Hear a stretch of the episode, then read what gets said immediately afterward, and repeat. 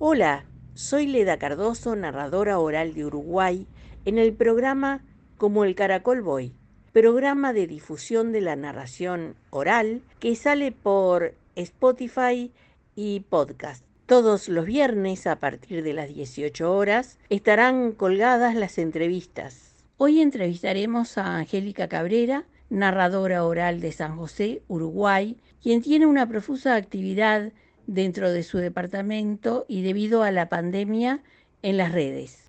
Algunas de esas actividades se dan en el marco de la escuela Casacuento, que tiene su sede en San José y que es dirigida por la maestra de narradores Nire Collazo. Angélica Cabrera se define a sí misma como mujer, madre y maestra. Nació y vivió siempre en San José de Mayo. Fue la menor de tres hermanas hija de padres obreros, maestra y profesora de matemática durante 10 años en UTU y profesora de ballet folclórico.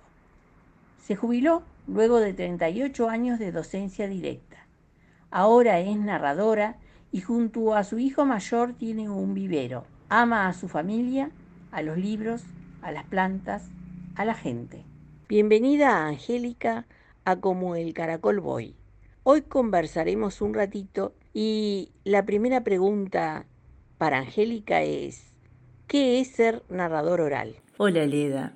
Antes que nada, quería agradecerte profundamente el haberme invitado a esta entrevista, porque me obliga a pararme en el camino y decir qué he hecho y qué voy a hacer hasta ahora. Porque me acordé de un poema de Benedetti donde planteaba que de vez en cuando hay que hacer una pausa, contemplarse a sí mismo sin la fricción cotidiana y no llorarse las mentiras, sino contarse las verdades. Entonces, yo te tengo que contar a ti y a tu audiencia que no me considero narradora.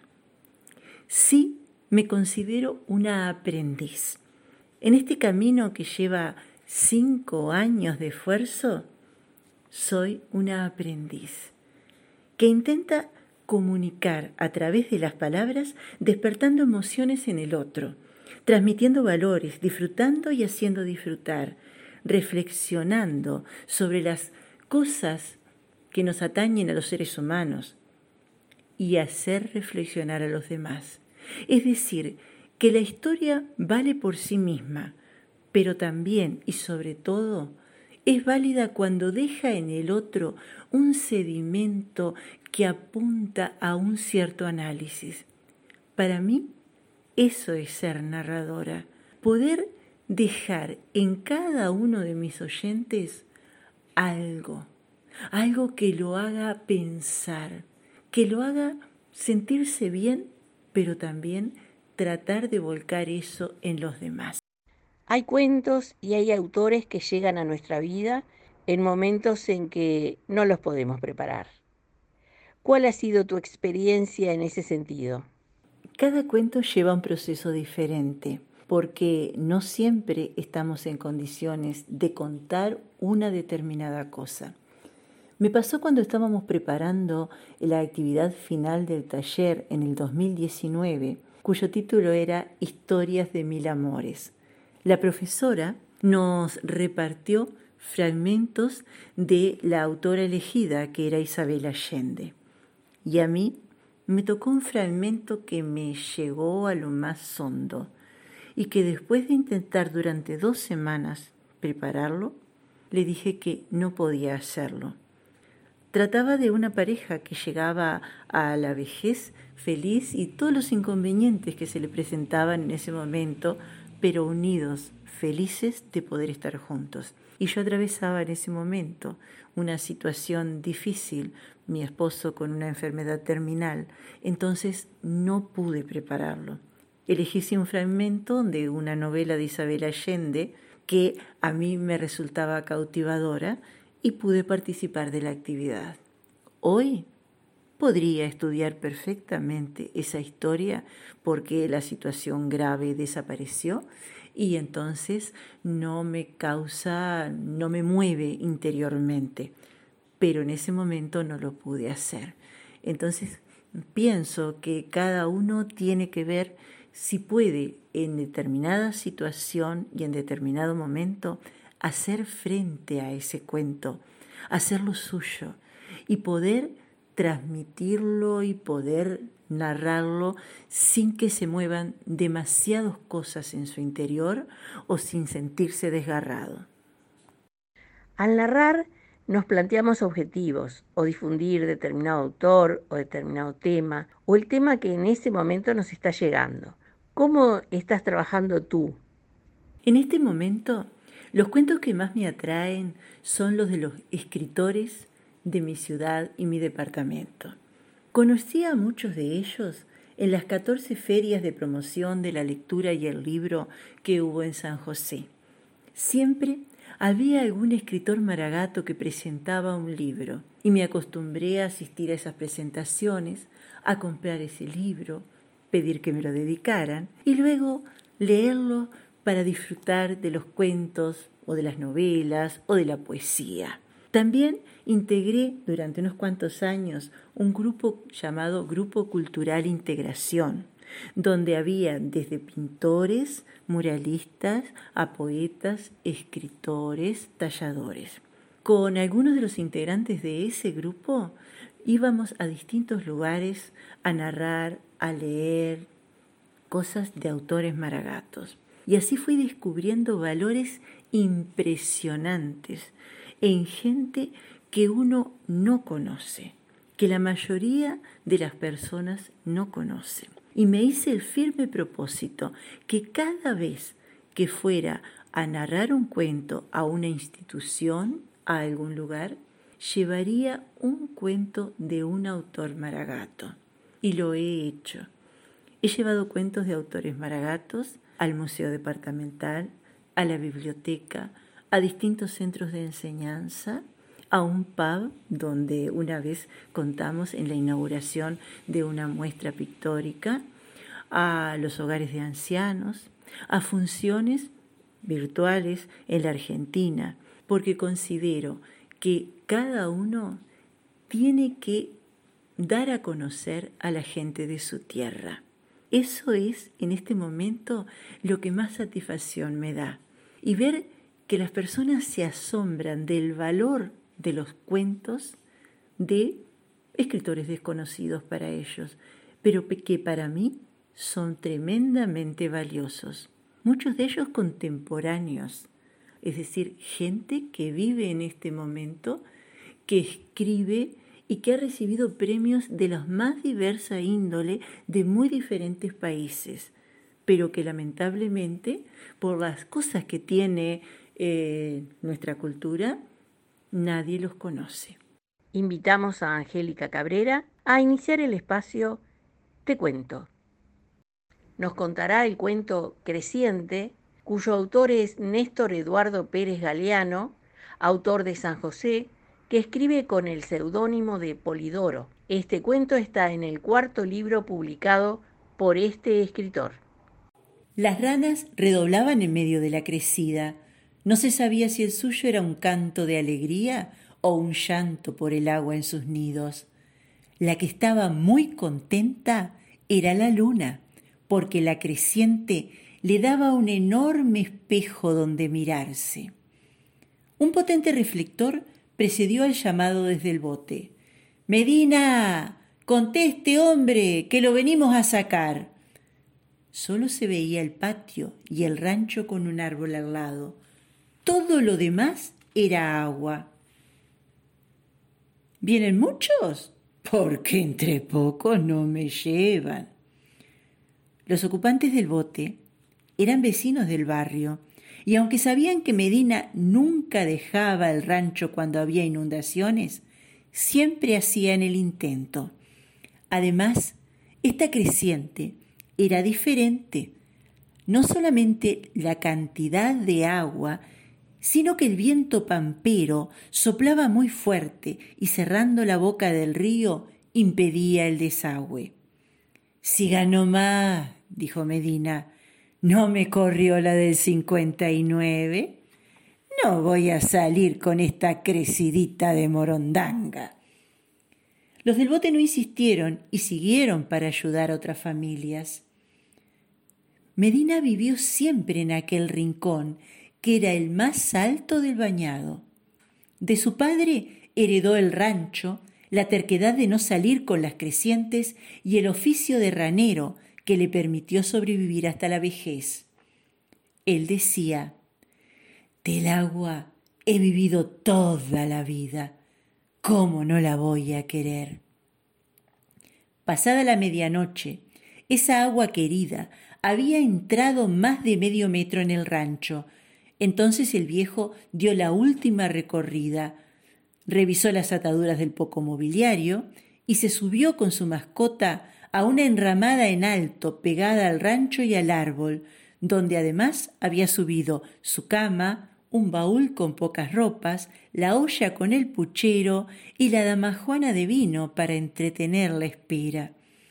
La creciente corría embravecida amagando comerse la enramada, que parecía tan poquita cosa en aquella inmensidad de agua. Y Medina reflexionaba. ¡Qué noche, chiche! ¿Sabes que me gustaría morirme en una noche de creciente? Pero tendríamos que morirnos los dos, así no te quedas solo. Y fue en ese momento que el perro paró las orejas mirando hacia el remanso. ¿Qué pasa, Chiche? ¿Qué viste? Observó, pero no pudo identificar el, bulto quieto enganchado en las puntas de la cinacina. En ese momento el perro saltó al agua, nadó y comenzó a ladrar nerviosamente. Che, chiche, no me hagas mojar al pedo, ¿eh?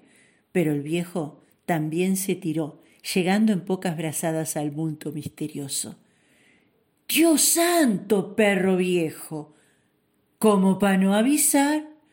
Una cuna de madera, semi-hundida con un bebé empapado en su interior, se zarandeaba en el agua, amagando desprenderse de las ramas. Entonces Medina agarró con fuerza la pata de la cuna y con un solo brazo nadó hacia la enramada que ya sobresalía unos pocos centímetros sobre el agua. Cuando sacó al bebé de la cuna, vio que estaba morado, aterido de frío, así que con brusquedad le sacó la ropa mojada, lo envolvió en sus camisas y buzos viejos, masajeándolo para que reaccionara. Era la primera vez que tenía un bebé en brazos. Y con nerviosismo midió la situación.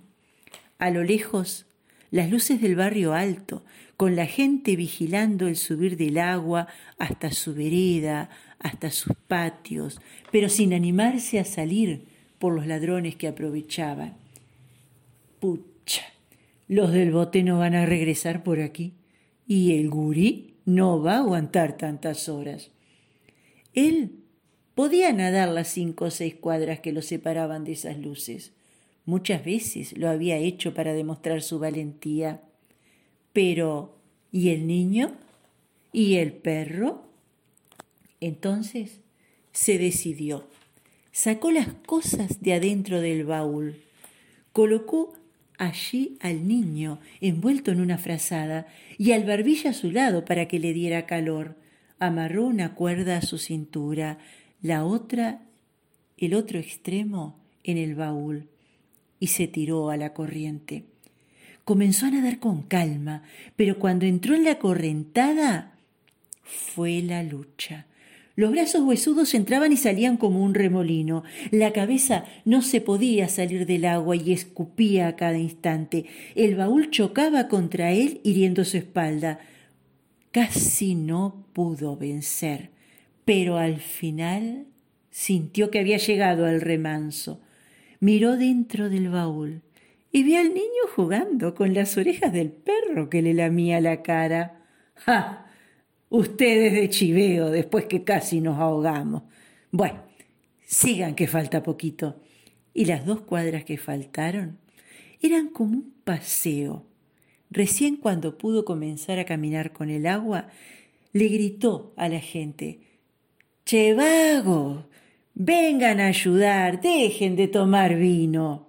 Inmediatamente dos o tres hombres se metieron en el agua y cuando vieron su carga, viejo, ¿dónde lo encontraste? Es el gurí de los Bausá. La mujer estaba sola con los cinco niños cuando la sorprendió la creciente. Lo fue subiendo al paraíso, pero el agua se le llevó a la cuna con el chiquito. Se pasaron la noche desesperados buscándolo. Y uno y otro le palmeaban la espalda diciéndole, ¿te das cuenta la ensaña que te has mandado? Medina no respondió. Amanecía. La enramada apenas se veía a lo lejos, pero con el amaine del viento había parado de crecer. Entonces, mirando al perro, dijo, Chiché, vas a tener que nadar ahora. Y se metió en el agua con su mascota. Medina, estás loco. ¿Cómo te vas a ir? Espera que venga el bote. Medina, ya casi nadando rumbo a la carrentada, volvió la cabeza y les respondió ¿No ven que no me puedo quedar? Tengo el rancho solo.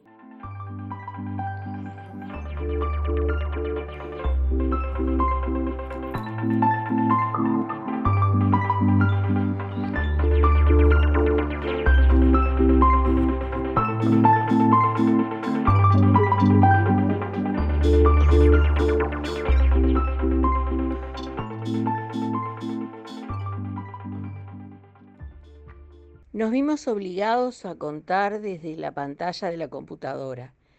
Contamos mucho tiempo en la virtualidad y seguimos contando desde la virtualidad. ¿Cómo fue esa experiencia para ti? Contar cuentos a través de una pantalla ha planteado muchísimos desafíos a todos los narradores.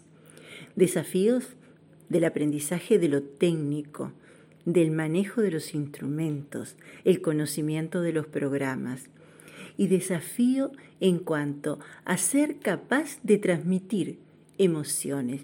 Yo pienso que acá se revaloriza la voz, no solamente lo que decimos, sino cómo lo decimos, la claridad, el volumen de la voz, el manejo de las pausas, de la intensidad, porque de esa manera vamos a estar transmitiendo emociones.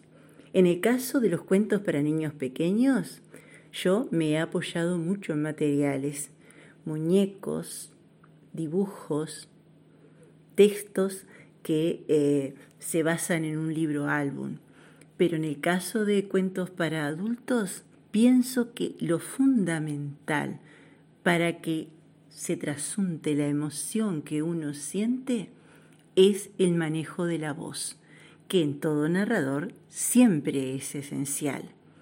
No tenemos la devolución en la mirada de los oyentes, pero sí a través de los mensajes, a través de las caras que vemos al final de los cuentos, las fotografías que nos envían, las llamadas, y eso también es una forma que nos permite evaluar si estamos superándonos como narradores orales.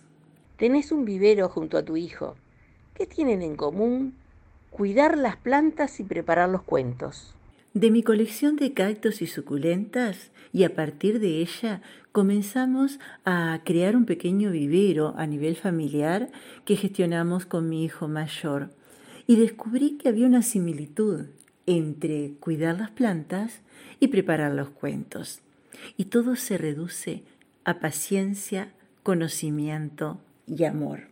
Trabajando con las plantas aprendí que cada especie requiere condiciones distintas de sol, de sustrato, de riego, de temperatura, de atención.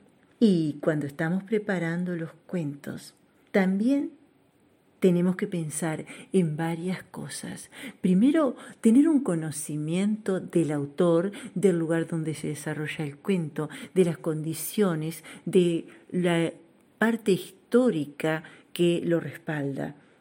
Pensar en a quién está destinado, el lugar donde lo vamos a narrar, el motivo de la función en la cual va a participar. Y entonces el paralelismo se extiende, porque si no tenemos paciencia con los cuentos para leer muchos y poder seleccionar el más adecuado, si no tenemos conocimiento del entorno, del autor, del lugar geográfico y sobre todo si no sentimos amor hacia ese cuento, no va a poder crecer, no va a poder brindarse de la mejor manera a los oyentes. Como también, si no sentimos amor hacia las plantas, ellas no van a crecer lindas en nuestro hogar.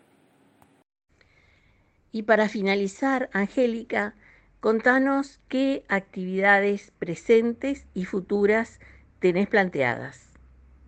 De aquí a fin de año tengo una agenda nutrida de actividades. En esta semana he participado en el festivalito Ronda de Cuentos organizado por el taller Casa Cuento, con tres funciones el lunes y dos funciones el miércoles para escolares. También a fines de agosto vamos a retomar con otros integrantes del taller la presencialidad. Tenemos ya concertado funciones en un liceo nocturno con cuentos corales. Estoy invitada a participar en Cuentos para sentirnos cerca, unas funciones que realiza Raúl Cuevas en la Argentina. Y estoy programando un taller con estudiantes magisteriales sobre el valor de la palabra en la escuela y cómo la narración oral se puede transformar en una herramienta esencial en el trabajo docente.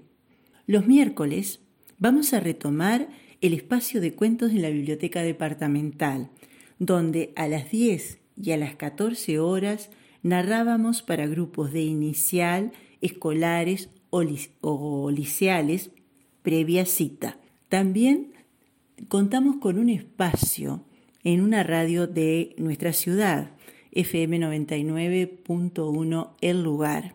Allí todos los martes disponemos de 15 minutos para narrar un cuento y también pasar la cartelera de actividades del taller. Comenzamos ya a preparar el Día del Patrimonio, porque en la Biblioteca Departamental realizaremos una función en homenaje a José Enrique Rodó y un homenaje que está gestionando el Museo Departamental a Paco Espínola en el mes que se cumplen 100 años de su nacimiento. A corto y mediano plazo son estos mis proyectos. Para el año que viene pienso realizar el curso, un curso taller que se dicta en la biblioteca de lenguaje por señas, porque deseo aprender a narrar para niños sordomudos y también realizar algún taller que me proporcione herramientas adecuadas para narrar a chicos discapacitados y ancianos. Y otro de mis sueños, un proyecto, un proyecto de narrar en la plaza de mi barrio, donde tengo que coordinar con algún otro integrante del taller para poder por lo menos un sábado al mes estar un rato en la plaza, convocar a los niños que son llevados por las familias a jugar y tener un ratito de narración y un ratito de lectura libre en base a libros que me proporcione la biblioteca. Eso es, hasta ahora, lo que tengo proyectado para este año y el próximo. Muchas gracias Angélica por habernos concedido esta entrevista y nos vamos con el segundo tramo del espacio de cuento con una adaptación del cuento La lluvia de Juan José Morosoli, autor uruguayo. De los recuerdos de mi infancia, los que más tengo presentes son las vacaciones en la casa de mis abuelos. Los días de lluvia tenían algo especial que aún hoy cuando los recuerdo me provocan una calma rara. Veíamos venir la lluvia borrando cerros detrás de su espejo esmerilado. Oíamos los lejanos cantos de los aguateros y de los teruterus anunciando la presencia cercana de la lluvia. Las gallinas corrían presurosas a esconderse en cocinas y graneros. Los vecinos venían llegando a las casas, venían a jugar a las cartas. Es que la lluvia provocaba eso, una sociedad fraterna, feliz. Los niños, con cuatro palos y unos cueros, hacíamos chozas como las de los indios, y ahí jugábamos toda la tarde. Mi hermana siempre me pedía que me portara mal. Así podía decir, qué trabajo que dan los hijos. Nosotros allí jugábamos, mientras sentíamos el asordinado tambor de la lluvia golpeando sobre los cueros.